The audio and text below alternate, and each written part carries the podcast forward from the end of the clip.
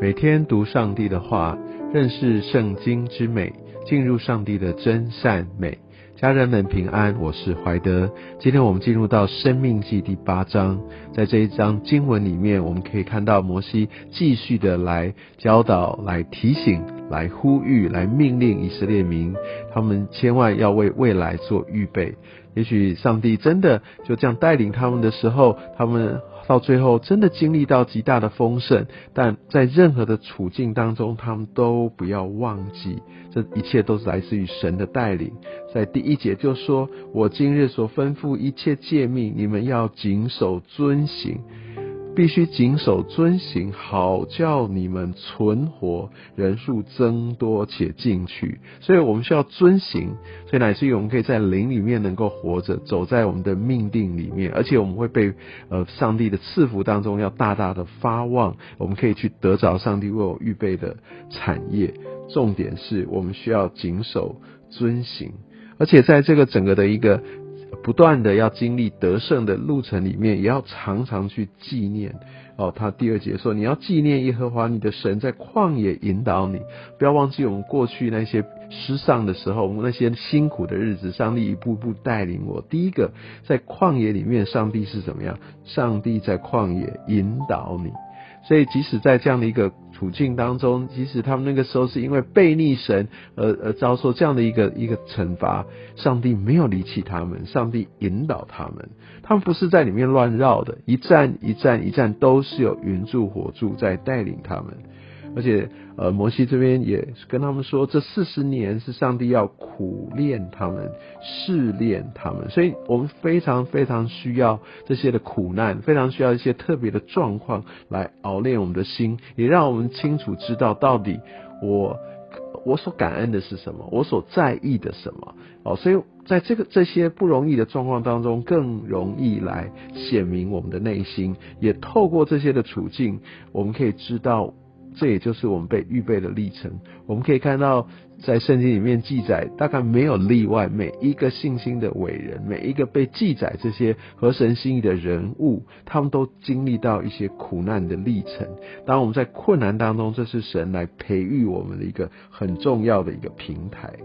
啊，所以也在这样的一个过程里面，我们会不断的去被呃调整，然后慢慢的来对齐神，让我们更有这样的一个耐力，让我们可以知道怎么样在各样的处境当中都能够来守上帝的一个诫命，而且呢，上帝赐下这样的一个玛纳，让他们已经好像没有东西可以吃的时候来赐下，让他们有一些的忍受，也让他们知道这一切他们所需的其实是上帝所供应的。他们当时在担心，不知道我可以吃什么。但是上帝透过玛纳的赐下，让他们知道第三节，人活着不是单靠食物，乃是靠耶和华口里所出的一切话。其实这一个经文也是耶稣他面对呃魔鬼的试探所对他所说的一句话，就引用在呃生命记呃的这段经文。而玛纳其实也有一些的一个属灵的含义。玛纳他是跟随上帝人，走在上帝带领他们的道路当中的这些人，他们才得得到。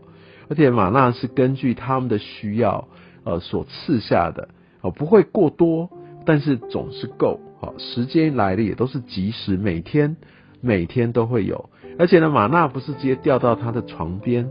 马纳是要他们早上去收取的，所以神要我们真的要付出我们的努力去得着，但是我们必须知道赐下的是神，但是神要我们跟他一起配合，有一个出去收取的一个过程，让我们可以真实的来经历神。神要我们有一些的劳力，有一些的劳动来与他同工，然后。我们也看到玛纳是每天供应的，上帝有他的时间，而在安息日前，哈，他就会有双份。安息日的时候就不要出去拾取，这都是来自于神，不是按照人的方法、人的喜好来决定。这就是玛纳，玛纳让我们也让我们的心思，也让我们对神的供应有一个全新而且一个比较整全的了解。而第五节，我们可以看到上帝这一切的带领，就好比人，我们会身为父母会来管教我们的孩子，我们会按着他们的性情，呃，站在一个真的要来帮助他们，要来成全他们的角度来管教、来带领、来鼓励、来供应他们。在第六节开始，再再继续的来提醒，要谨守神的诫命，要遵行他的道，要敬畏他。所以从我们的心态，从我们的实际的行动。好，从我们对神的一个一个认知，我们都需要非常的正确。对神做真的是敬畏的时候，我们就不会想要用自己的一个意念去行事。我相信敬畏耶和华是智慧的开端。我想你不断不断的在经文里面呃来出现。那我们也可以看到，哇，这一切也是上帝所要赐给他们各样的这些的农产，然后有各样的矿产。第十节，你就可以吃得饱足。好，那我们在这个顺境的时候，更要记得要称颂耶和华你的神。我会想象我自己，我常常在有需要的时候、困难的时候，我会竭力的来呼求神。但是当我得到了问题解决了，我供应很丰盛的时候，平心而论，我对神的祷告，其实这些交通比起在危难的时候的呼求，那真的差蛮多的。他边鼓励他们：，当你得着了这一切丰盛，不要忘记，你要继续的，你要称颂他，你要对焦在神的手中。第十一节说：，你要谨慎，免得忘记耶和华你的神。你知道，在这个些时候顺境的时候、成功的时候、飞黄腾达的时候，其实蛮危险的，因为这些的顺境、这些的富足。哦，会让我们转离神。我们开始以为都是自己，或者是因为因为我的缘故，你知道，有些时候我们就离开神，或者我们就专注在处理现在手边的事物，或者在我们的享乐当中。因为它的危险会带来十四节说，你就心高气傲。忘记耶和华你的神，就是将你从埃及地为奴之家领出来的。我们人总是心理上面有种倾向，不喜欢去回想那些辛苦的时候，只希望留在一个比较舒适的环境里。不要忘记，在这个时候，我非常非常，我们需要彼此的守望，我们需要非常的谨慎，因为这个时候往往就是开始败坏的开始，因为离开了神。哦，所以不要忘记这些。困难的时候，这些的试炼的时候，苦练的时候，为的是像十六节说的，是要叫我们终究享福。所以神也往往透过一些的困难，或者在顺境的时候，突然有一些呃我们没有预期到的一些的一个一个一个让我们很惊讶的一些的挫折等等。十七节就所以恐怕我们心里说，这祸才是我力量我能力得来的。有些这些的插曲，这些的呃跌倒，这些的一个让我们不舒服的环境，也是在提醒我们：哦，我会不会太志得意满？我以为这是我会提醒我们来到上帝的面前。